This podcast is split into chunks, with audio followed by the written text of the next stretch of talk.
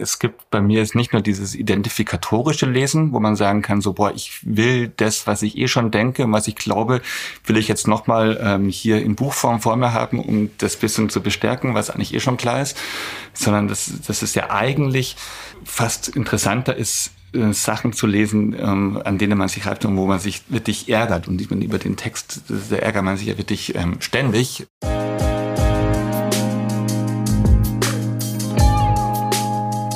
Dear Reader, der Podcast über das Lesen.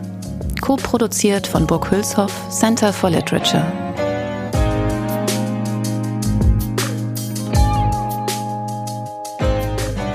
Hi und herzlich willkommen. Mein Name ist Mascha Jakobs und ich spreche in diesem Podcast mit AutorInnen über die Texte ihres Lebens, über die Wege, auf denen sie zu ihnen finden, wie das Gelesene sie verändert und wie oder ob für sie Lesen und Schreiben zusammengehören. Dieses Mal ist Paul Philipp Hanske mein Gast. Ihr habt es ganz am Anfang gehört. Er bringt einen Text mit, der ihn abstößt und anzieht. Warum er? Annäherungen, Drogen und Rausch von Ernst Jünger ausgewählt hat, das erläutert der Journalist und Autor in unserem Gespräch, in dem wir nicht nur über rechte Theoretiker und die Problematik des ausschließlich identifikatorischen Lesens sprechen, sondern auch über Hingabe, indigenes Wissen, psychotrope Drogen, Rhythmen, Zeit und Frau Holle. Disclaimer, wir haben in den 2000ern beim Zündfunk, ein tolles Radioformat beim Bayerischen Rundfunk, gemeinsam an einer Kolumne gearbeitet.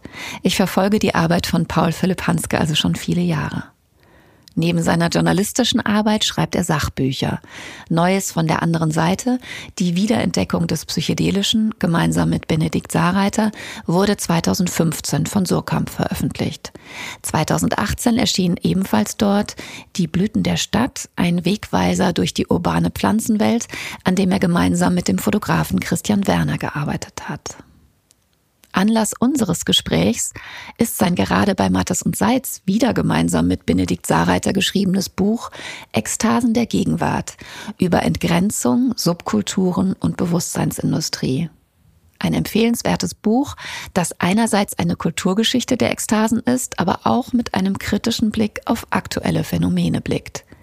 Ekstatische Momente können in vielen Situationen entstehen, im Schamanismus, beim Toben, im Tanz, beim Sex, in der Meditation, aber auch beim Sturm aufs Kapitol oder in Ayahuasca-Sessions. Die beiden Autoren nähern sich diesem weiten Feld mit einer Lust am anekdotischen als auch am analytischen Wissen.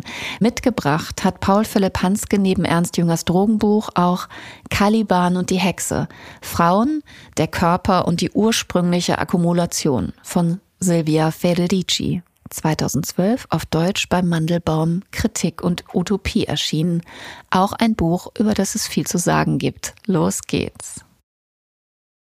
Herzlich willkommen, Paul Philipp Hanske. Das ist so toll, dass du hier bist. Hallo, ja, ich freue mich auch sehr, hier zu sein. Hallo, Mascha. Das ist äh, ein bisschen eine ungewohnte Situation, weil wir kennen uns und ähm, kennen uns aber nicht, also wir kennen uns vom Radio, aber wir kennen uns nicht so mit zwei Mikrofonen voreinander. Tatsächlich, ja. Liegt daran, dass wir mal gemeinsam eine Radiokolumne geschrieben haben, aber immer nur geschrieben. Und Andere, nicht, eine Sprecherin sprach sie. Genau, eine sehr gute Sprecherin. Zu dritt waren wir auch Anja Mauruscher, darf man nicht vergessen. Und genau, ihr habt euch die auch ausgedacht zusammen, die, die Kolumne. Theoriekolumne für das mediale Immunsystem, wie wir es damals genannt haben. Ja, Radio ja, Alice. Radio Alice, ja. Genau, und da haben wir auch versucht, komplexe Themen äh, so einzudampfen. Theorie informiert einzudampfen. Theorie informiert einzudampfen. Und äh, hatten immer drei Minuten Zeit. Wir haben es, glaube ich, immer auf fünf Minuten ausgedehnt. Konnten wir? So maximal, okay. maximale Länge. Aber ich weiß nicht, wie es dir ging. Das war irgendwie eine sehr gute Übung.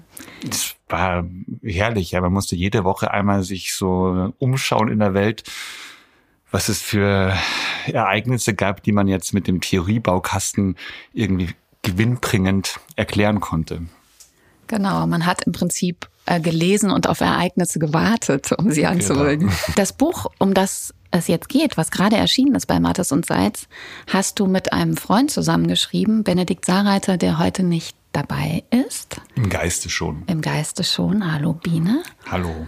Und es heißt Ekstasen der Gegenwart über Entgrenzung, Subkulturen und Bewusstseinsindustrie. Und ihr habt aber auch schon 2015 gemeinsam ein Buch bei Surkamp geschrieben. Das hieß Neues von der anderen Seite, die Wiederentdeckung des Psychedelischen. Jetzt sind ja fast zehn Jahre vergangen. Ähm, bauen diese Bücher aufeinander auf? Also kannst du kurz erklären, wie es zu eurer Zusammenarbeit kam und ähm, wie diese Bücher miteinander zusammen hängen. Genau, das erste Buch, das haben wir geschrieben, da ging es um die Renaissance der psychedelischen Substanzen. Und ja, das kann man, glaube ich, jetzt hier verraten, dass das eines unserer gemeinsamen Hobbys ist, die Psychedelik oder immer auch schon war von Bene und mir. Und dann haben wir gesehen, dass da gerade was passiert und haben sehr nah am an diesem Feld daran drüber berichtet und eigentlich auch jetzt nur bejahend und uns drüber gefreut, dass es da gerade so eine Enttabuisierung gab, dass diese Sachen, die lange Zeit verbannt waren, jetzt auf einmal wieder in der Forschung, in der Therapie und auch im Freizeituse wieder so, so präsent sind. Und damals haben wir dann einfach gesagt, so das ist jetzt gerade ein Thema und das wollen wir noch bisschen bekannter machen. Wir hatten dann ein sehr einfaches Verhältnis dazu, nämlich eigentlich nur bejahend. Und dann ist jetzt in den letzten zehn Jahren dieses psychedelische Feld hat sich sehr gewandelt, ist sehr kommerzialisiert worden. Es sind auf einmal kritische Aspekte deutlich geworden, Fälle von Aneignung und von all anderen unschönen Geschichten, die wir damals so nicht auf dem Schirm hatten. Und eigentlich haben wir gesagt, man müsste das ganze, dieses Feld einer Revision unterziehen. Aber wer will ein Buch lesen, was eine Revision eines alten Buches ist? Das ist eigentlich nicht so wahnsinnig interessant. Und dann haben wir uns aber das Feld nochmal angeschaut und haben aber schnell festgestellt, dass eigentlich dieser ganze psychedelische Boom nur Teil einer viel größeren Bewegung ist, die gerade stattfindet in allen möglichen Feldern. Von der neuen Spiritualität über so Sachen wie verdünnte Ekstasen, wie Achtsamkeit bis hin zu ganz kritischen Geschichten wie das der Rausch und die Ekstatik auf einmal nicht mehr nur ein linkes subkulturelles Phänomen ist, sondern auch von rechten Kreisen, von völkischen zum Beispiel ähm, entdeckt wird. Und dann haben wir den Fokus geweitet und haben gesagt, wir sprechen über etwas, wo die Psychedelik sich drin einordnet, aber eben nur eines von vielen Teilen ist. Und das haben wir dann mit Ekstatik versucht zu greifen. Aber mit Psychedelik meinst du dann wirklich also den Einsatz von psychotropen Pflanzen und Substanzen? Genau, genau. Also das ist jetzt, das ist jetzt die Psychedelik im engeren Sinne ist etwas, wo es tatsächlich immer um Substanzen geht, um eine ähm, substanzielle Bewusstseinsänderung. Und wenn man aber jetzt das größere Feld betrachtet, da muss man feststellen, dass andere Techniken, die jetzt erstmal nichts mit Substanzen zu tun haben, wie Yoga, wie Meditation, wie Achtsamkeit ähm, oder diese seltsamen Geschichten wie diese Business Store, über die, die wir auch berichten, ähm, dass die von der Struktur her relativ ähnlich sind zu dem, was jetzt im psychedelischen Rauschen, in der psychedelischen Erfahrung passiert. Und deswegen haben wir jetzt den psychedelischen Aspekt in dem Buch zwar immer noch angesprochen, aber eigentlich nur als eins von vielen Phänomenen. Ja.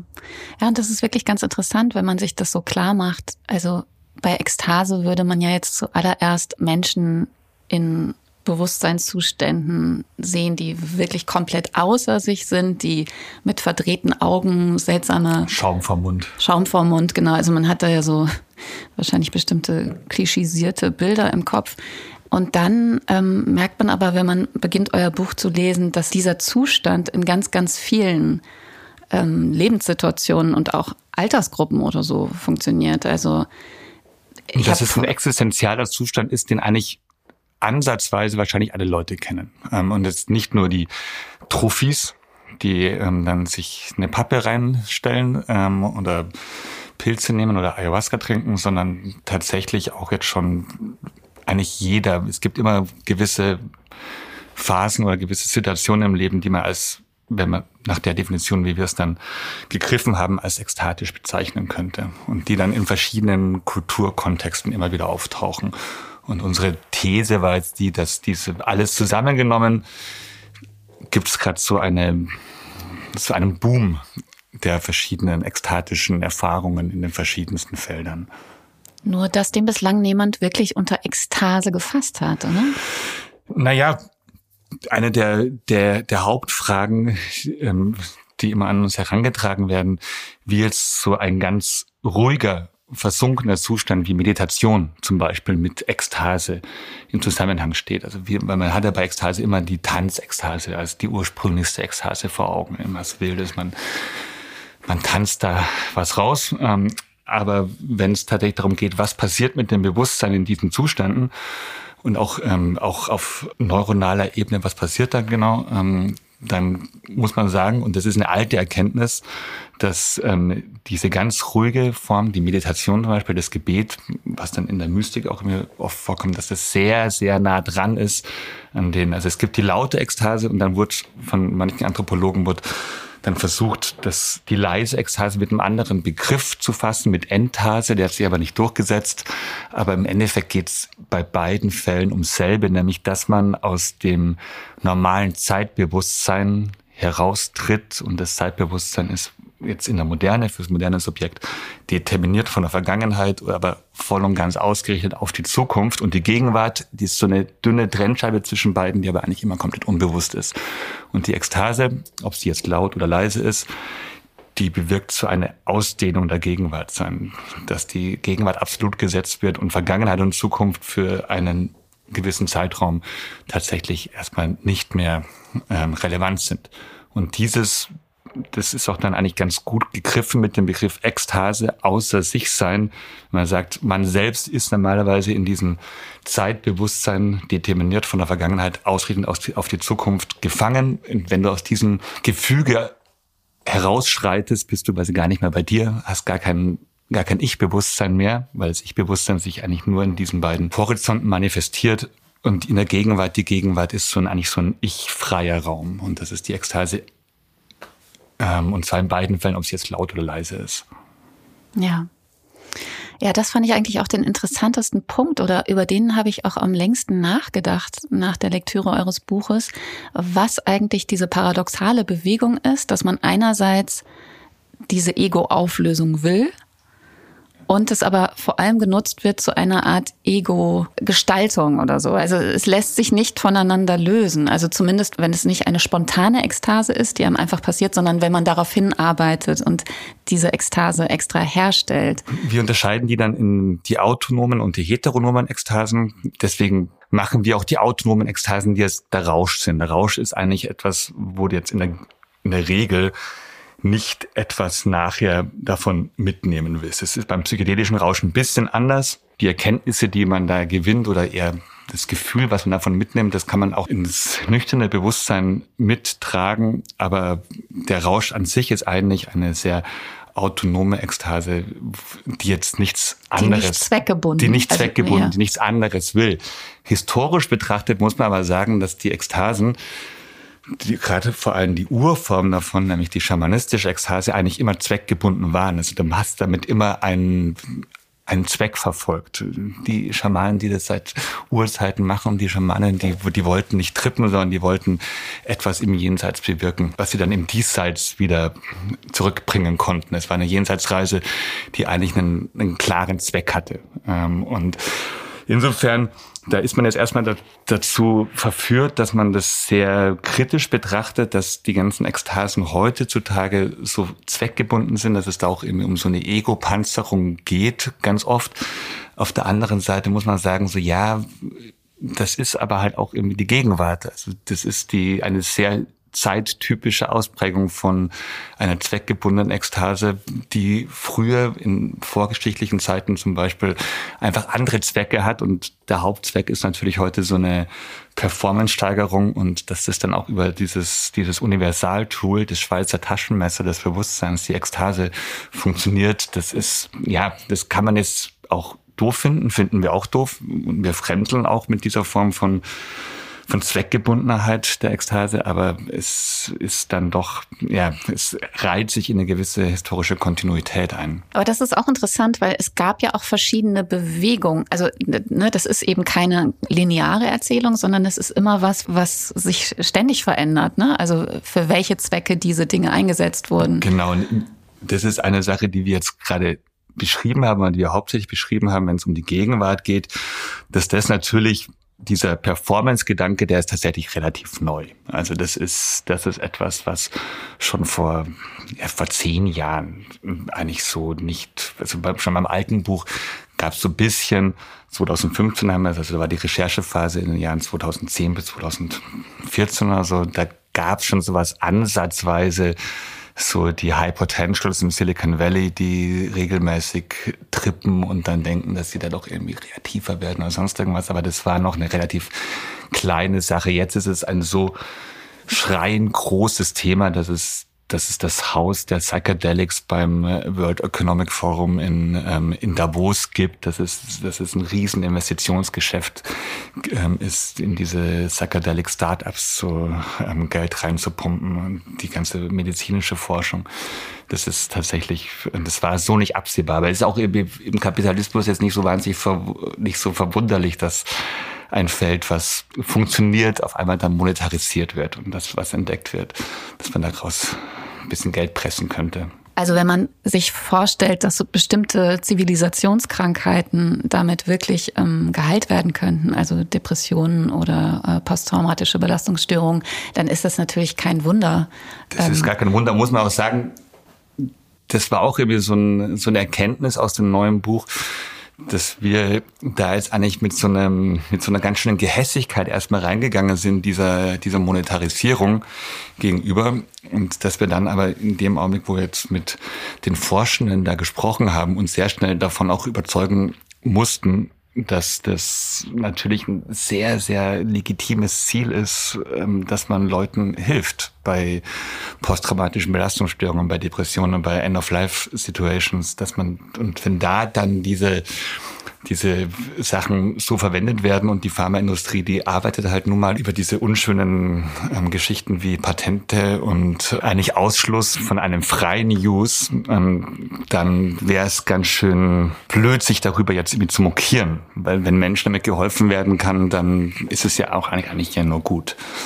Dass natürlich da immer noch dazu bei eher so linkssozialisierten Menschen wie Benedikt und mir, dass da immer ein so ein gewisser Vorbehalt herrscht gegenüber so Monetarisierungen. Das ist, das ist auch so, weil bei einem Buch mussten wir ganz oft in so eine in so eine Ambivalenzzone reingehen, wo eigentlich keine klaren Aussagen getroffen werden konnten, was jetzt die Bewertung anbelangt, weil das die Ekstase, die ist so blurry, dass man sie eigentlich gar nicht mal so richtig gut greifen kann im Sinne von, das finden wir gut und das finden wir schlecht. Ihr habt auch, weil das so ein blurry Feld ist, ähm, eine Definition, ein Modell äh, oder einen Vorschlag gemacht für ein neues Modell, was eine Ekstase überhaupt auszeichnet.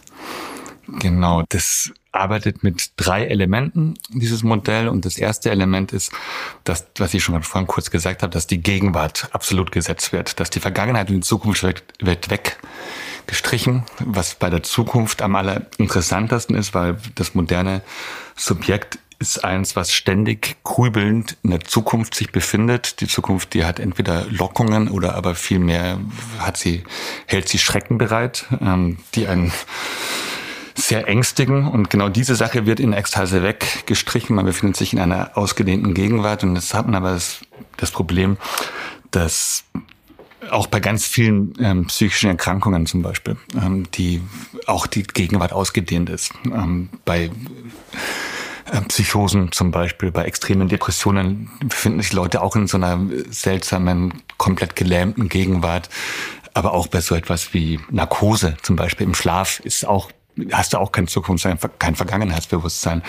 deswegen kommt ein weiterer Punkt hinzu, dass die Ekstase ausgelöst werden muss, also willentlich ausgelöst werden muss über eine Technik. Dann ist man bei einem ganz großen Kulturfeld der Ekstase auslösenden Techniken. Die sind meistens rhythmisiert, was, was mit dem mit dem Gehirn zu tun hat, weil das Gehirn in verschiedenen Schwingungen arbeitet und rhythmisierte Verhaltensweisen können da anscheinend sehr gut eingreifen und intervenieren. Und das Letzte ist aber dann, dass in diesem Zustand, wo eigentlich das, das Ich-Bewusstsein schwindet, eine Verbindung mit einer ich-fremden Instanz stattfindet. Ähm, und danach kann man dann eigentlich die verschiedenen Ekstasen so durchdefinieren. Also jetzt irgendwie in der erotischen Ekstase ist es quasi der Körper des anderen.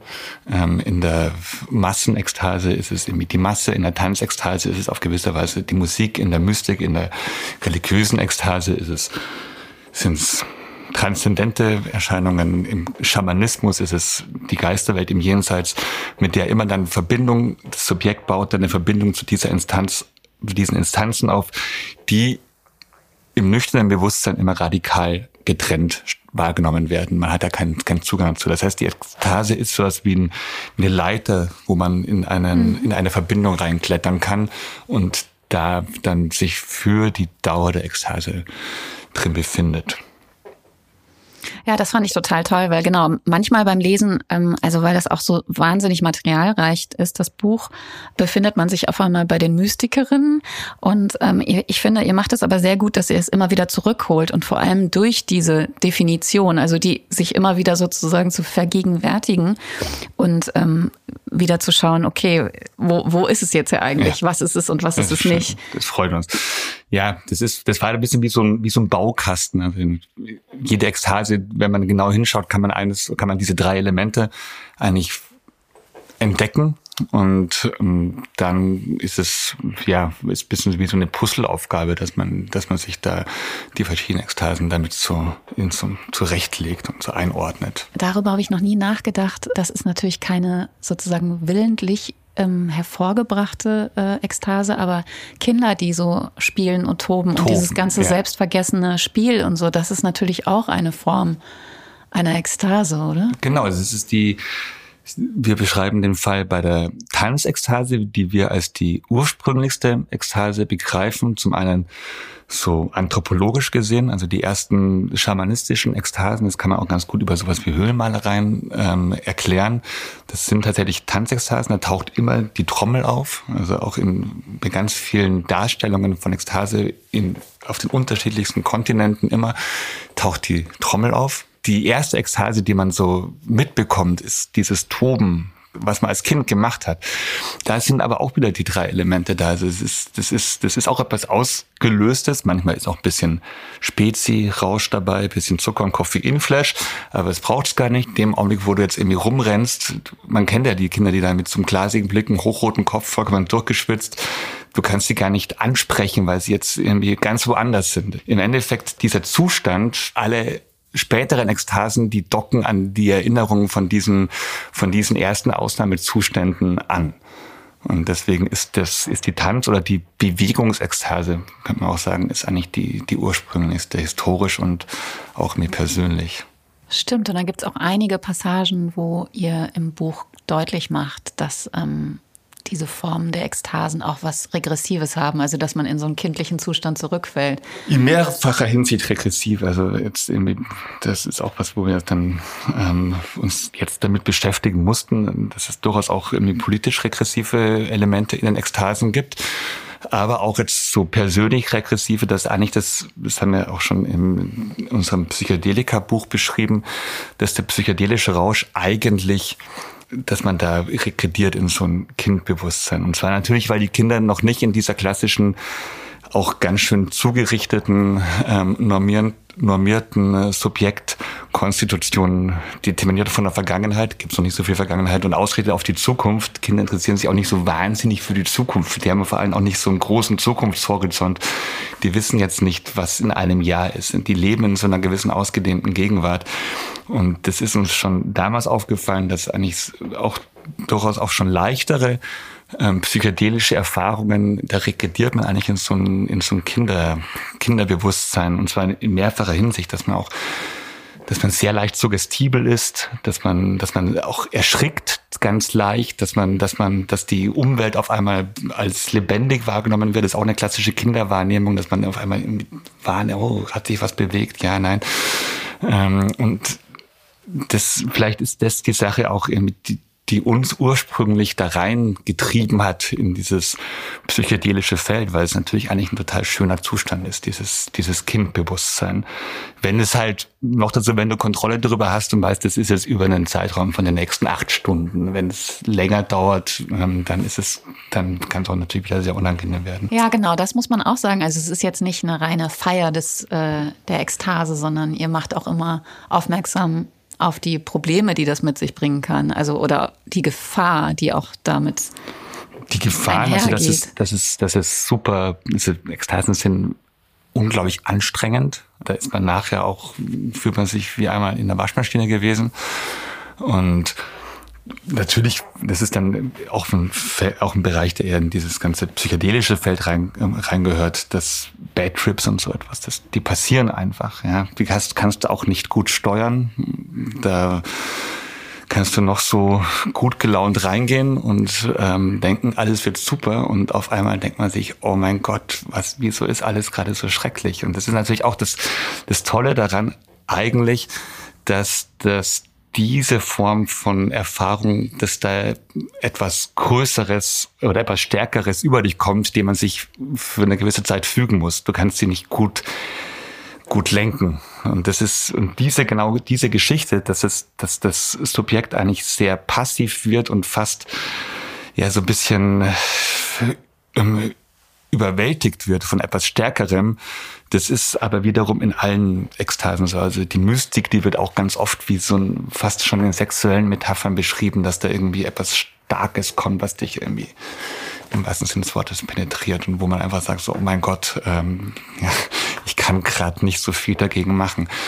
Und ähm, dann kann man es natürlich ein bisschen, bisschen lenken, aber diese, diese Form von dass man, dass man sich erstmal schwach fühlt, das ist ein sehr, das ist eigentlich ein, ein ganz, ein ganz wichtiger Teil der Ekstase. Und im Amerikanischen gibt es dafür den, den Prozess Surrender to the Process, also Waffenstrecken, Surrender in, in, einer, in einer voll militaristischen Sprache, da, sobald du versuchst, dich dagegen aufzulehnen, wird es eigentlich noch schlimm. Man muss sich dem hingeben und muss sagen, ja, okay, sorry, ich kann gar nichts dagegen machen, hoffentlich wird es gut gehen. Und das ist, ja, das hat uns interessiert. Das ähm, könnte uns vielleicht schon dahin führen, mit einem kleinen Exkurs noch meinerseits. Ich fand es sehr interessant oder auch als ich drüber nachgedacht habe, welche Drogenberichte ich schon gelesen habe, dass es eigentlich kaum Texte gibt von Frauen, die über Ekstasen oder auch rauschhafte Zustände schreiben. Äh, das ist natürlich nicht so einfach, aber das ist äh, schon mal der erste Punkt. Also, dass diese ganze äh, subkulturelle Drogenerzählung von Literatinnen oder auch, ähm, weiß nicht, Timothy Leary oder so würde mir einfallen aus, aus den 60er Jahren, dass all diese Bücher eigentlich von Männern geschrieben sind.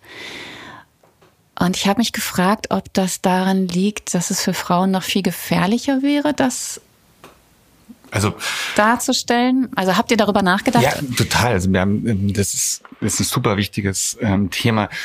Da muss man jetzt erstmal einschränken, die allerprofundeste, ähm, also diese ganzen Drogenbücher, über die werden wir gleich nochmal sprechen, die sind eigentlich in der Regel sehr schlecht. Aber die allerprofundeste und wirklich ausdefinierteste Form von Innenschau von Ekstase. Das ist, die kommt von Frauen. Das ist die Frauenmystik. Die, die Mystikerinnen, äh, Theresa von Avila und Hildegard von Bingen, die, dem kann man eigentlich gar nicht mehr so richtig viel hinzufügen. Auf eine Weise haben die den Prozess und alles, was da passiert, ähm, und zwar vollkommen substanzfern, sondern nur über geistige Übungen, ähm, beschrieben. Was genau für Übungen haben die gemacht? Wenn man das Ganze jetzt auf einer sehr abstrakten Ebene anschaut, sind es eigentlich schamanistische Techniken, die sie angewendet haben. Ähm, da geht es zum einen um super rhythmisierte Geschichten, also ähm, wirklich Aufsagen von ganz kurzen Gebeten, ähm, das Herz-Jesu-Gebet, wo du nur den Namen Jesus Christus sagst, ganz schnell und dabei hyperventilierst, dann Deprivationssachen, dunkler Raum, sich von aller Reize abschirmen und da einfach schauen, was dann so kommt und dann äh,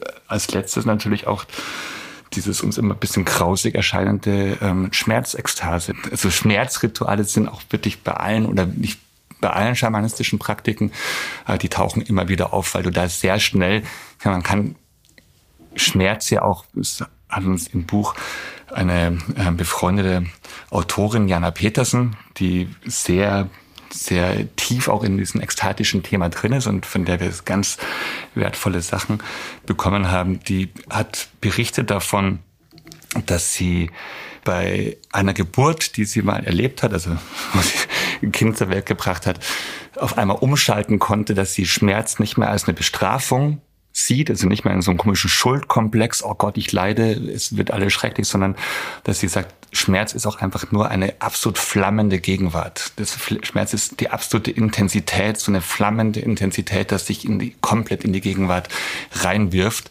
Und das, diese, dieser Shift hat ihr total geholfen in dem Augenblick. Aber das ist natürlich auch dann die Erklärung, wieso Ekstasen, die immer was mit Gegenwart zu tun haben, auch über diese Schmerzsache erreicht werden können. Das heißt, bis auf die Bilder und Aufzeichnungen von Frauen gibt es aber sozusagen jetzt im 20. und 21. Jahrhundert zwar einen starken Bezug auf das Weibliche in Ekstasen, aber eigentlich keine Texte. Sehe ich das richtig? Wenn man jetzt das Drogenfeld betrachtet, die Ekstasen, die über psychedelische Substanzen ausgelöst werden, da gibt es wirklich verschwindend wenig Frauen. Es gibt aber total wichtige. Claudia Müller-Eberling zum Beispiel, ähm, die haben wir ähm, fürs alte Buch im Interview, das ist eine Forscherin aus Hamburg, aber das ist trotzdem, da, da beißt die Maus keinen Faden ab, das ist ein sehr, sehr männliches Feld, was durchaus damit zu tun hat, dass das gesamte Drug-Use-Feld sehr, sehr männliches Feld ist.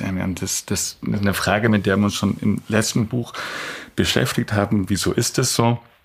Und die Antworten darauf sind einfach, so einfach wie auch traurig. Ähm, bei dieser ganzen Drogengeschichte hat man zu tun mit Risk-Taking Behavior, wie es die Soziologen sagen. Ähm, und das muss man sich leisten können, Risks auf sich zu nehmen. Frauen haben ja sehr gute Gründe, dass sie ähm, sich nicht noch in mehr riskante Situationen begeben, in denen sie eh schon oft sind. Das ist dann auch ein weiterer Grund gewesen, dass wir dieses psychedelische Feld einer Revision unterwerfen mussten, weil es wirklich super ärgerlicherweise ähm, in dem Maße, wie jetzt dieses Ayahuasca-Business zum Beispiel so groß geworden ist, ist es vollkommen klar gewesen, dass da so Missbrauchsgeschichten ähm, vollkommen durch die Decke gehen und dass, die, dass es da wahnsinnig viele Fälle gibt, wo Leute in diesem oder wo Frauen in diesem absolut hilflosen Zustand, ähm, in, dem sie, in dem sie auf Ayahuasca zum Beispiel sind, halt dann von irgendwelchen Leuten missbraucht werden. Das heißt, das ist also, man kann sich gar nicht vorstellen, wie schrecklich das alles ist. Aber da gibt's halt dummerweise Gründe, dass, dass diese Form von ähm, bewusst Risiken eingehen oder gar bewusst aufsuchen, dass das ein männlich konnotiertes Feld ist. Und ja, das hätten wir auch gern anders. Oder wir haben uns natürlich auch viel Fragen gestellt, viel Frage gestellt, was man denn machen könnte, dass das irgendwie anders wird oder welche Art von Räumen es bräuchte, die jetzt für alle Geschlechter ähm, ohne Gefahr aufzusuchen sind. Ich vermute, dass dieses Geschlechterthema auch ähm, mit der Auswahl deiner Bücher zu tun hat. Du hast nämlich zwei sehr konträre Bücher mitgebracht. Vielleicht äh, fangen wir mal mit Ernst Jünger an. Der hat nämlich 1970 ein Buch Annäherung, Drogen und Rausch veröffentlicht. Der gilt ja schlechthin als ein Abenteurer oder als der Abenteurer und an dem Kampf interessierte Person. Ich habe noch nie was von Ernst Jünger gelesen. Ich bin immer dran vorbeigekommen. Und dieses Buch, ich habe natürlich ein bisschen drumherum gelesen, gilt als das am wenigsten, also es gilt eigentlich als sein leichtestes Buch. Und ich finde es trotzdem kaum zu ertragen, beziehungsweise äh, streckenweise doch doch sehr lustig. Vielleicht fangen wir mal an, über den Ton zu sprechen. Ja. Also vielleicht muss ja, man genau, mal, erklär du mal, warum du das ausgesucht hast. Vielleicht muss man dazu jetzt erstmal sagen, ich habe jetzt dieses Format hier vielleicht auch unterlaufen oder unterlaufe dieses Format hier, dass ich jetzt nicht unbedingt Lieblingsbücher mitbringe, sondern Bücher, die für mich wichtig waren. Und zu Jünger kann man ja nur ein kritisches Verhältnis haben. Also ich, es ist, ich würde das jetzt auch nicht als äh, meine Lieblingsautor oder auch das Buch Annäherung nicht als mein Lieblingsbuch beschreiben. Bei der Recherche für das, für das neue Buch haben wir uns mal so umgeschaut, was ist denn überhaupt zu Ekstasen geschrieben worden? Was, welche, welche Form von Theoretisierung gibt es dazu? Und dann haben wir feststellen müssen, dass die ganze ähm, subkulturelle Literatur, die es da also gibt, dass die eigentlich nicht die kann man nicht mehr lesen. Das ist irgendwie also Carlos Castaneda. Das ist also nur exotisierend oder? Das ist das ist ähm, genau das ist das ist wie eine Karikatur in Sachen Annäherung, ähm, in Sachen Aneignung. Ähm, man, man, weiß auch, dass er diese Figur, ähm, den Don Juan erfunden hat. Den gibt's gar nicht. Also da wird mit indigenem Wissen echt Schindluder getrieben. Das ist eigentlich, also das ist, das, das, das ist heute auf so einer Bandlist, kann man eigentlich nicht mehr lesen. Timothy Leary, der ist irgendwie weniger, der ist weniger ähm, kritisch, aber der ist auf eine Weise naiv, ähm, wo er diesen Substanzen, die er so gemocht hat, eine Wirkmacht zugesteht, auch eine gesellschaftliche, wo man auch sagen muss, so, no, it didn't happen, aber so überhaupt nicht irgendwie. Und da gibt's überhaupt gar keine Politik der Ekstase und wenn, dann gibt's die vielleicht in eine andere Richtung. Und so kann man es weitermachen. Ähm, das, das alles, was jetzt irgendwie aus so einem subkulturell irgendwie linksgefremden Bereich rauskommt, ähm, gar keine Kenntnisgewinn hat. Und dann, und das war irgendwie so eine, so eine fast bisschen schockierende Erkenntnis, die ich beim, bei der Vorbereitung hatte, habe ich gemerkt, oh Gott, die vier Theoretiker, alles Männer, ja, die tatsächlich mit denen ich arbeiten konnte, mit denen ich was machen konnte, wo man sagen kann, da, da werden gewisse Aspekte von Ekstasen gut greifbar, gut sichtbar.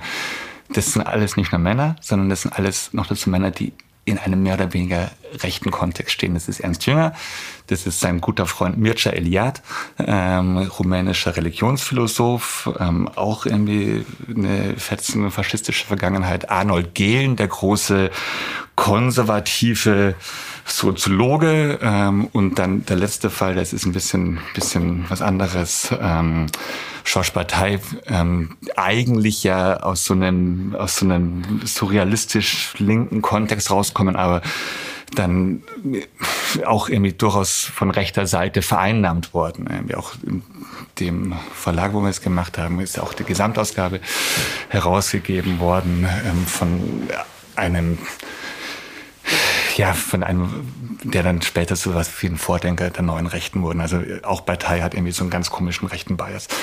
Und das ist jetzt die, da, da sind wir darüber erschrocken, oh Gott, wie konnte es denn sein, dass diese vier Personen, mit denen wir dummerweise jetzt arbeiten müssen, weil die uns, weil die, weil die Werkzeuge zur Verfügung stellen, die interessant sind, wieso sind dann die alle rechts? Wie ist denn, wie kann es denn sein, dass dieses Thema, die Ekstasen, die wir eigentlich immer als links und subkulturell oder liberal, da geht es um Befreiung, dass die am präzisesten theoretisiert wurden von eigentlich rechten Denkern. Und das hat uns dann darauf gebracht, dass die Ekstasen leider Gottes nicht so ähm, politisch harmlos oder gar gut sind, wie wir es immer gedacht haben, aus einer linken Subkultur rauskommen. Da geht es um eine individuelle Befreiung, Tanz, die Fesseln der Gesellschaft weg, große Liebe, Second Summer of Love und so weiter, sondern das ist eine zufällige ähm, zufälliger Merch gewesen von ähm, Subkultur und Ekstatik, der seit 1960 stattgefunden hat. Aber wenn man jetzt das Feld groß aufmacht und lang betrachtet, dann hat man es eher mit einer sehr archaischen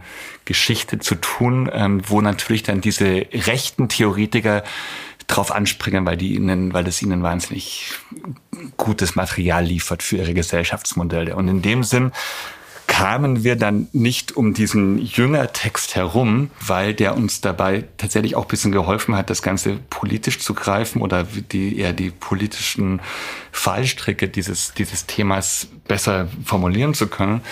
Und aber auch, und deswegen auch da radikale Ambivalenz, also man kann ja Jünger äh, für das, was er steht, irgendwie ja, würde ich überhaupt nicht gut finden. Das ist also sein Konservatismus. Also man muss ihm zugute halten, er ist jetzt kein völkischer Konservativ, aber er ist ein in jeder Hinsicht konservativ denkender Autor. Es ist, wenn man es psychoanalytisch sagt, er ist vollkommen unter der Macht des Phallus und ist immer unter der, also es, geht immer um Hierarchieverhältnisse. Auch seine, sein, sein Stil, der ist ja so dermaßen geprägt oder so angereichert von, von Sachen, die man nur kennt, wenn man so vollkommen im Kanon bewandert ist. Und ich, man kann es nur lesen, wenn man währenddessen Wikipedia offen hat ja. und jede zweite, jede zweite Zeile irgendwas googeln muss, wer jetzt irgendwie der und derjenige ist. So mit null Vermittlung wird einem da irgendwie so, wird einem da das eigene Nichtwissen um die Ohren gehauen. Auch wenn es die ganze Zeit heißt, das sei eben das sozusagen das Buch, was am leichtesten geschrieben wird. Der hohe Ton ist trotzdem die ganze Zeit da. Also diese das, und das, das, das Pathos natürlich. Das ist ein unglaubliches, ist ein unglaubliches Pathos drin es gibt bei mir jetzt nicht nur dieses identifikatorische Lesen, wo man sagen kann, so, boah, ich will das, was ich eh schon denke und was ich glaube, will ich jetzt nochmal ähm, hier in Buchform vor mir haben, um das bisschen zu bestärken, was eigentlich eh schon klar ist, sondern das, das ist ja eigentlich fast interessanter ist, äh, Sachen zu lesen, ähm, an denen man sich reibt und wo man sich wirklich ärgert. Und über den Text, da ärgert man sich ja wirklich ähm, ständig drüber.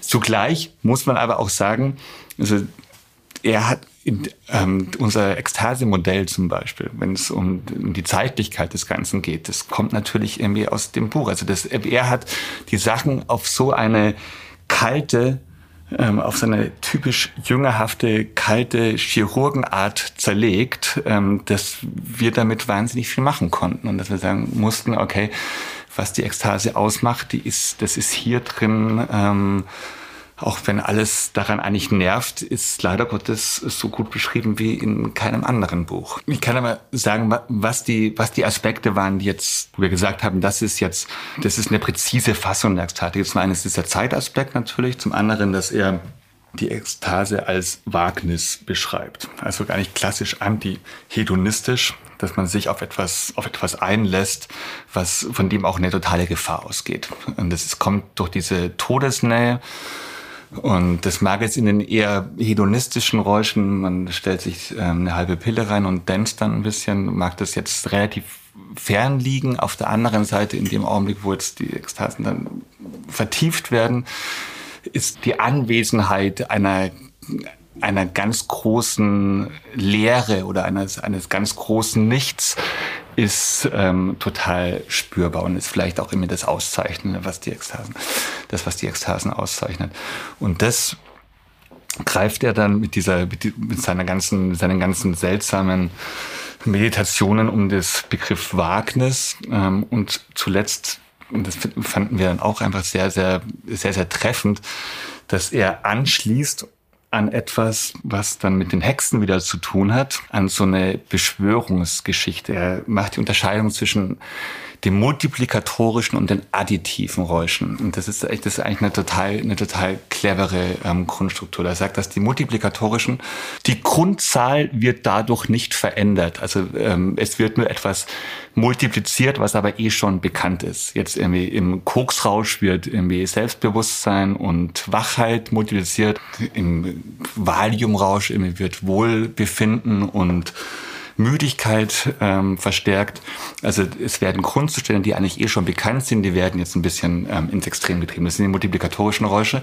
Und er unterscheidet von denen die additiven, wo etwas Neues hinzukommt und zwar etwas anderes, ich Fremdes tritt da hinzu. Und er nennt es dann in Bezug auf Faust, muss natürlich auch immer sich auf Faust beziehen, klar, das Eintretende. Es geht bei den Räuschen geht es quasi um die, wie beim Faust in der Beschwörung, wenn auf einmal der Geist eintritt und der Geist ist das radikal Fremde, der, der kommt hinzu. Diese Unterscheidung, die ist natürlich wahnsinnig gut, weil man da noch kann man wirklich die ganzen Räusche. Es gibt die eher banalen, wo etwas, was schon bekannt ist, wird irgendwie verstärkt.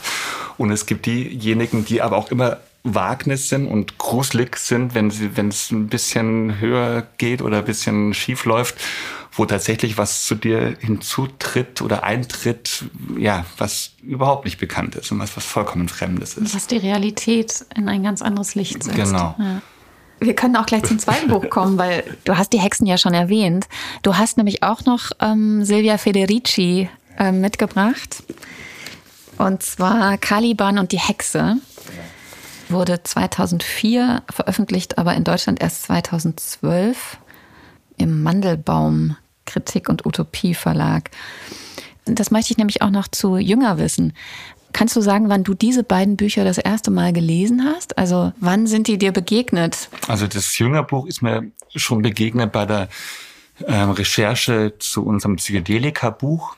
Da habe ich einfach mal mich so ähm, habe ich mich viel mit Albert Hoffmann, dem LSD-Erfinder, auseinandersetzen müssen und musste auch einmal feststellen, dass Albert Hoffmann ein glühender junger Anhänger war. Der, der hat, hat, den sogar finanziert. Der hat den finanziert, der hat ihm nach dem Krieg irgendwie so Care-Pakete geschickt. Ähm, der, der, war wirklich so Stiefelknecht und Speichellecker irgendwie von, ähm, von Jünger. Das war für ihn der Übermensch. Ja. Und das war dann so eine erste Sache, wo man sich so denkt, so ja, Albert Hoffmann findet man ja irgendwie gut, ja, ähm, weil er irgendwie was Wichtiges und Tolles erfunden hat. Und wenn es der irgendwie jemand, den man eigentlich nicht gut findet, so gut findet, dann muss man zumindest mal da reinschauen. Und dann habe ich eben dieses Buch gelesen. Es hat mich damals irgendwie unfassbar angestrengt, weil ich irgendwie, wie gesagt, die ganzen Bezüge, dieses ganze Geklimper, ähm, das ganze Bildungsgeklimper äh, überhaupt nicht auf dem Schirm hatte. Und damals ging es uns aber gar nicht mal so sehr, dass wir selbst eine Theorie Rausch und Ekstatik entwickelt haben, sondern ging es uns eher wirklich um das Feld der Gegenwart. Deswegen ist der eigentlich damals nicht groß, ähm, haben wir den nicht groß verarbeitet. Mit Silvia Federici, da kam ich drauf, ja, auch vor so ein paar Jahren. Ich muss sagen, ich habe mir zum Thema Hexe so einen ganz, so einen ganz innigen, ähm, alten und auch schon wirklich seit, seit frühester Kindheit bestehenden Bezug. Also das ist was, was mich immer wahnsinnig fasziniert hat. Als Kind hat es schon tatsächlich angefangen über die Märchen, die ja auch, wenn man sie genau betrachtet, dann komplexer sind, wie man es erstmal vermuten würde. Es gibt aber bei den ganzen klassischen Märchen gibt es ja nicht nur die Figur der bösen Hexe, wie bei Hänsel und Gretel, sondern es gibt auch mindestens genauso viele Märchen, wo, wo sowas wie eine gute Hexe oder sowas wie eine mächtige Hexe auftaucht. Und mein absolutes Lieblingsmärchen schon als Kind war natürlich Frau Holle. Das ist auch jetzt für uns, für dieses Buch ganz, ganz wichtig gewesen. Das ist eigentlich der Haupttext, wo, wo, worum es die ganze Zeit ging, um, um eine Exegese von Frau Holle mehr oder weniger. Und Frau Holle, das, das ist sehr, sehr wenig verstellt, dass es da um so eine Vegetationsgöttin geht, diese Frau Holle, die in dieser Anderswelt herrscht. Und das Ganze ist auch so eine Jenseitsreise. Also die Goldmarie muss auch die Todesnähe suchen. Sie muss in den Brunnen springen, muss sie quasi selbst überwinden, schläft dann ein, fällt auf einmal ähm, in Ekstase und wacht auf dieser Blumenwiese wieder auf und trifft dann da diese Frau Holle, die eine Mischung ist zwischen gruselig, weil sie ganz große Zähne hat, diese mhm. Mensch-Tier-Mischwesen-Sache taucht da wieder auf, aber eigentlich ist sie total, total liebevoll, gültig, ne? total liebevoll, ja. genau. Und das ist auch interessant an Frau Holle, das ist ein Märchen, wo nur Frauen drin vorkommen. Es gibt eine eine kleine männliche Figur, der Hahn, der zum Schluss irgendwie verkündet über das Urteil über Golden und Pechmarie. Aber eigentlich geht es da um diese, um diese sehr gütige, spendende Muttergottheit, Frau Holle. Das hat mich im Leben lang begleitet. Dann habe ich dieses Silva Federici Buch entdeckt, auch wahrscheinlich so vor, ja, vor ein paar Jahren weil es in der Kunstszene ist es quasi das eins, einer der Standardtexte gewesen. Der, das hat so einen Fame in der, in der Kunstszene, vor allem in der US-amerikanischen, hingelegt.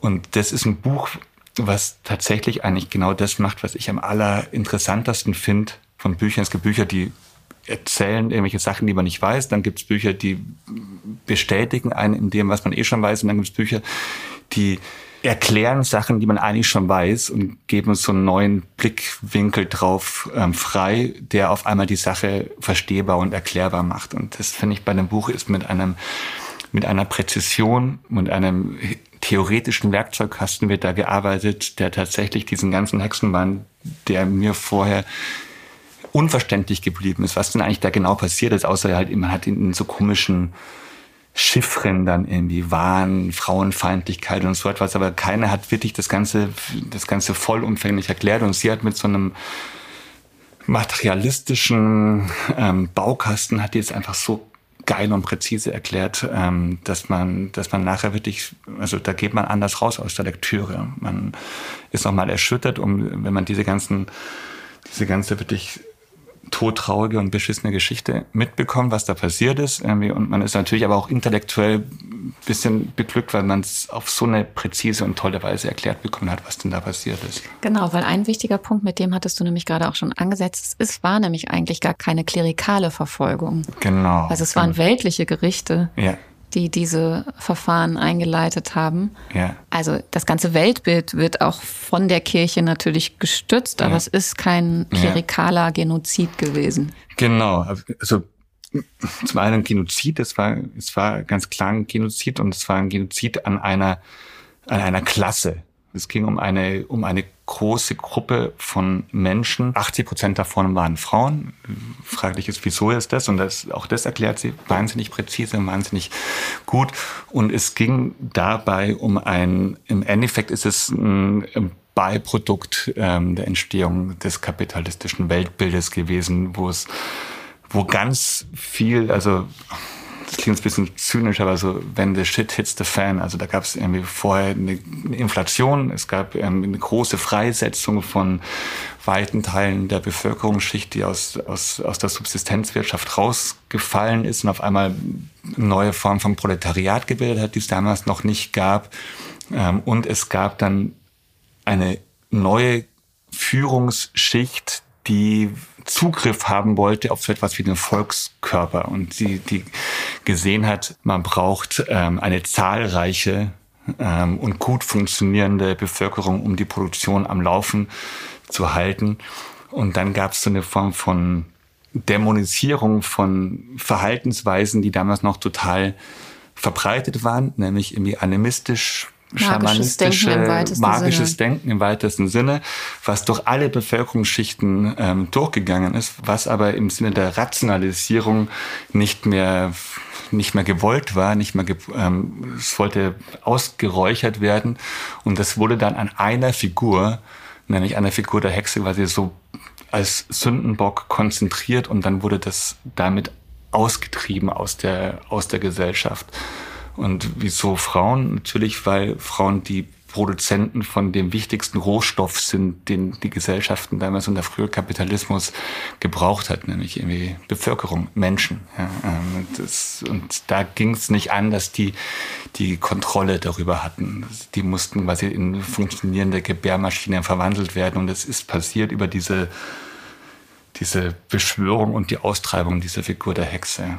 Und das wird auf so eine präzise Weise von allen Seiten her beschrieben. Also auch, sie kommen da von Foucault her.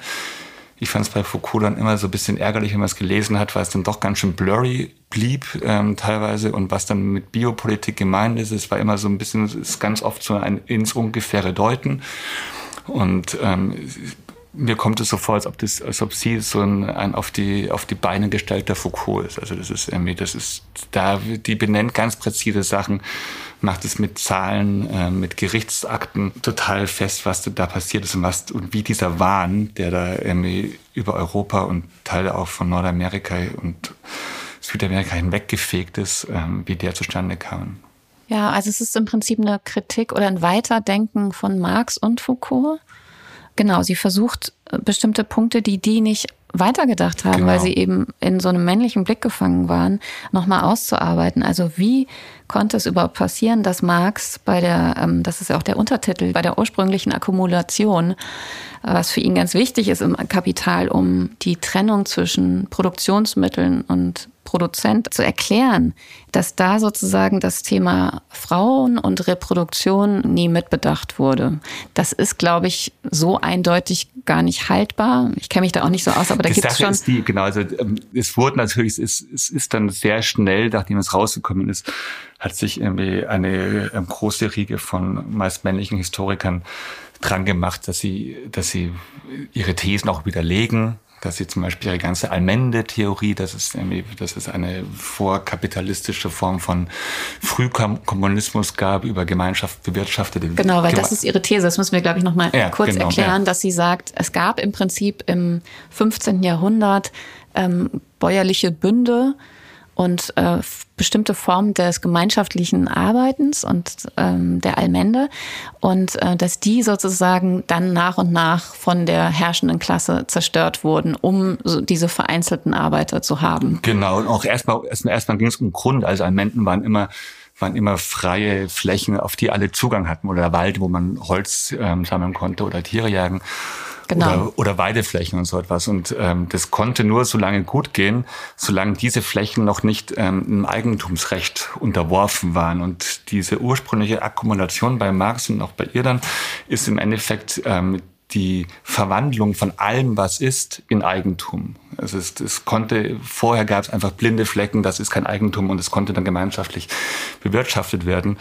Und wo, wo Marx einfach nicht den Blick dafür hatte, was denn tatsächlich ähm, jetzt die Rolle der, der Frauen in dieser ursprünglichen Akkumulation war, dass alles in Eigentum verwandelt wurde und welche Rolle zum Beispiel auch Arbeit spielte, dass es irgendwie dann die Aufspreizung gab in Lohnarbeit und die Arbeit eher die häusliche Arbeit, die aber dann unbezahlt war und jetzt nicht, also womit wir heute auch noch zu tun haben, die ganzen, die ganzen Care-Geschichten, ähm, alles, ähm, dass das, das, ähm, dass es einfach verschiedene, zwei verschiedene Arten von Arbeiten gibt. Die eine ist irgendwie männlich konnotiert und die andere weiblich. Und das ist ähm, eine historisch hergestellte Geschichte, ähm, die da im ja, Übergang vom 15. zum 16. Jahrhundert stattgefunden hat. Und sie beschreibt einfach, dass das ein Prozess war, wo im ganz großen Maßstab Frauen auf einmal in mehrfacher Hinsicht heimatlos geworden sind, weil sie zum einen von ihrem Grund vertrieben wurden. Das ist dann das, wo dann die Kritiker einsetzen und sagen, die Amendenwirtschaft war gar nicht so groß, wie sie behauptet. Das kann ich jetzt nicht beurteilen, wer es da recht hat. Aber zum anderen, wo sie nicht nur von ihrem Grund vertrieben wurden, sondern wo sie auch im Endeffekt alle Rechte beraubt wurden, ähm, von denen, dass ihnen ihre Arbeit gehört, dass für Arbeit bezahlt wird, bis hin zu dem, dass sie vorher ein relativ autonomes Verhältnis zur Reproduktion hatten, was dann ihnen abgesprochen wurde, was eigentlich der Hauptbestandteil dieser ganzen Hexenprozesse war, dass, irgendwie, dass man die weibliche Reproduktion in den Griff bekommen wollte oder unter Kontrolle stellen wollte. Genau, also das ist wirklich eine Kontroll- Instanz, die über den Körper funktioniert. Und da, auch da wieder auf eine Weise präziser formuliert, wie ich es bei Foucault halt irgendwie auch nie gefunden habe. Weil da ist es dann ganz oft irgendwie hier ein bisschen Gefängnis, hier ein bisschen Schule, hier ein bisschen das. Das sieht es so klar benennt, so ja, okay, aber Frauen waren dann diejenigen, die die Suppe auslöffeln mussten und die viel stärker von diesen Kontrollmechanismen ähm, getroffen waren als ähm, Männer ähm, und vor allem natürlich die proletarischen Frauen, die jetzt da erst als Klasse entstanden sind, nämlich das äh, Proletariat. Das ist wahnsinnig toll. Und dass sie das aber auch dann ähm, verbindet mit einer Kulturtheorie und dann mit der Figur des Caliban reinkommt. Und das finde ich auch irgendwie so wahnsinnig, wahnsinnig toll, ähm, wie man jetzt mit, ähm, mit Texten umgeht. Weil ähm, Shakespeares Sturm, wo die Figur des Caliban ja herkommt, ist ja auch ein wahnsinnig kritischer Text. Es ist, ein, es ist eigentlich so das Reflexionsstück der Kolonialisierung und der Rationalisierung. Also es geht um Prospero, den ehemaligen Zauberer, der hat Kontrolle über zwei Wesen, den Luftgeist Ariel, der irgendwie reiner Geist ist, und die Personifizierung des schmutzigen Körpers, Caliban, ein verwachsenes Geschöpf, Tochter einer Hexe von Sycorax. Es geht darum, quasi in dem, in dem Shakespeare-Text, dass es gerecht ist und sogar eine, eine Notwendigkeit, dass diese niederen Geschöpfe wie Caliban, diese Naturgeschöpfe, dass die ähm, versklavt werden müssen und dass die, dass die eingespannt werden müssen in, in eine Form von Rationalisierungsprozess. Insofern ist es natürlich jetzt ein Text, den man jetzt heute auch nicht mehr so ähm, mit ähm, bloßer Zustimmung lesen kann. Äh, aber was dann Emisi macht, dass sie diese Figur des Caliban sich anschaut und sagt, okay, das ist da ist es Shakespeare auch gelungen, dass er diesen so einen ekstatischen Zustand, der dann irgendwie hier als Naturzustand dargestellt wird, dass sie, dass er den wahnsinnig präzise einfängt, weil Caliban eigentlich auch immer sich in so einer komischen Traumwelt bewegt. Der, der ist immer in so einer Art, in so wolkigen, blurry Rauschzuständen, ist aber dafür immer auch komplett umarmt die Natur. Da ist irgendwie eigentlich ein Teil der Natur noch ganz und gar. Und dass sie dann diese Figur nimmt und sagt, und das finde ich halt irgendwie auch so einen wahnsinnig souveränen Umgang mit Texten. Irgendwie. Also äh, man hat ein Gesamtgebilde, was man eben eventuell von der Aussage her kritisch findet, aber dann sieht man einen Aspekt davon und sieht zum Beispiel, dass diese Figur des Caliban in so auf so eine postkoloniale Weise ähm, sehr früh dann wieder als Vorbild genommen wurde, um zum Beispiel ähm, in den Kolonien haben sich Sklaven tatsächlich ähm, auf eine positive Weise mit Caliban identifiziert und gesagt, so das ist unser Schutzgeist, nicht irgendwie der vergeistigte Arier, sondern wir sind eher Team Caliban. Irgendwie. Und das ist, da muss man auch dann irgendwie Shakespeare zugestehen, dass er eine Figur geschaffen hat, die bis heute irgendwie eine Wichtigkeit hat. Und dass diese Figur dieses Naturwesens Caliban, was natürlich ein Anagramm von Kannibale ist, dass die mit der Figur der Hexe in so einem ganz engen Zusammenhang steht. Ich kannte den Text so in Auszügen. Ich habe es jetzt auch erst ganz gelesen. ich habe das auch mit totalem Gewinn gelesen. Ich glaube aber auch, dass natürlich dadurch, dass das noch so eine junge Wissenschaft ist auf eine Art, also die diese versucht, diese Themen zusammenzuziehen, weil sie versucht ja auch nicht nur sozusagen diesen in dieser Frühform des Kapitalismus sich anzuschauen, ähm, wie der weibliche Körper kontrolliert wurde, sondern sie macht ja auch gleichzeitig den Blick und schaut auf die Kolonien und Kolonialisierung. Ich glaube, mit dieser Grundlage und auch natürlich die Hexe sozusagen in wie so eine diese Verhaltensweisen, die auf diese Figur projiziert wurden und äh, daraus eine Figur entstehen lassen konnten, die sozusagen jetzt sich wieder anzueignen. Also als, das ist ja schon ein dezidiert politischer Text, der sagt, okay, wir müssen eigentlich auf diese Zeit schauen, um zu gucken, was wir heute damit anfangen können. Ne? Das stimmt, natürlich. Also das ist irgendwie, äh, sie ist ja auch, ähm, genauso wie sie Theoretikerin ist, ja Aktivistin. Also, und da geht es eigentlich dann schon auch darum, inwieweit denn so eine diese Allmende, Allmendentheorie überführt werden kann in ähm, künftige Wirtschaftsmodelle. Mit Commons macht ihr da mit diesem Begriff viel rum. Wieso dieser Text so wahnsinnig wichtig war, ist, ist noch eine andere Sache. Und zwar, wenn man sich jetzt irgendwie die Frage stellt, was ist denn eigentlich bei diesen ganzen Hexenwahn passiert? Also was ist denn da, was war denn da los? Dann gab es irgendwie so eine, so eine alte, klassisch linke Theorie von Hans Vollschläger zum Beispiel, mit der viel über die Hexenprozesse in Bamberg geschrieben hat, aus so einer ganz humanistischen linken Position heraus, wo es immer darum geht, dass man sagt, so, okay, das ist ein, das war ein reiner Wahn. Da ging es irgendwie um, das war ein reines Phantasma, was irgendwie von den Obrigkeiten entwickelt wurde, hatte quasi keinen Substrat. Es gab nicht wirklich sowas wie Hexen. Es gab nicht sowas wie Witchcraft. Magie gab es nicht, irgendwie, sondern es war eine reine, eine reine Form von Zuschreibung, die die Obrigkeiten hier, um dann ihre schrecklichen Verbrechen begehen zu können.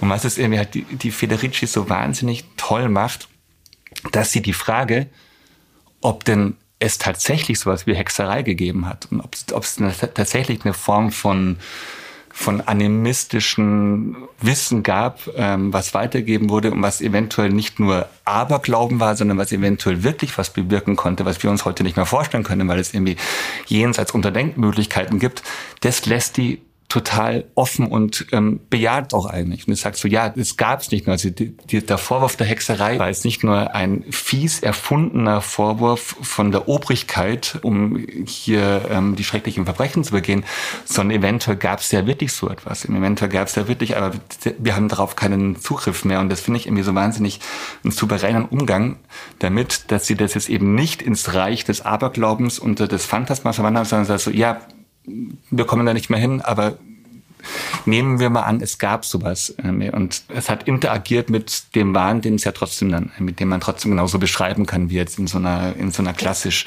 ideologiekritischen Weise vorher beschrieben wurde diese Form von geistiger Flexibilität, das fanden wir wichtig und das, das haben wir auch tatsächlich dann uns angeeignet, wenn es um die Beurteilung von diesem schamanistischen Wissen ging, wo man ja ganz leicht heute dabei ist, dann eher zu sagen, so das ist alles, man, man ähm, verbannt alles rein in den Bereich der Autosuggestion und der Suggestion und des Imaginären, kann man dann irgendwie so, so wohlwollend sagen, ja, für die Leute hilft es ja wirklich was, irgendwie, dann, dann ist es ihnen gestattet, dass sie so ein bisschen was Imaginäres machen machen, aber eigentlich findet man es genauso bescheuert wie Homöopathie oder so. So kann man ja heute sich dem Feld nicht mehr nähern, weil man damit natürlich eine riesengroße Wissensproduktion, nämlich eine indigene Wissensproduktion von vornherein komplett irgendwie als, als Pillepalle, als als Kinderkram abtun würde und man selbst nur auf dem Boden des Rationalen hier beschreibt. Und das, das fanden wir als, als eine Möglichkeit, dem einen Raum zu geben, zu sagen, so ja, wir wissen es nicht, wir können es nicht drüber sagen. Aber wir verlassen den Boden nicht, den rationalen Boden, aber wir geben den Ganzen irgendwie Raum. Das fanden wir schön. Das ist euch auch total gut gelungen. An manchen Stellen habe ich auch immer wirklich ge darauf gewartet, dass jetzt eine Einordnung kommt und sie kam dann nicht. Es ist mir tatsächlich aufgefallen. Ich danke dir. Ja, ich sag danke. Ich habe mich hier sehr wohl gefühlt und ähm, schöne Fragen. Schön. Ciao.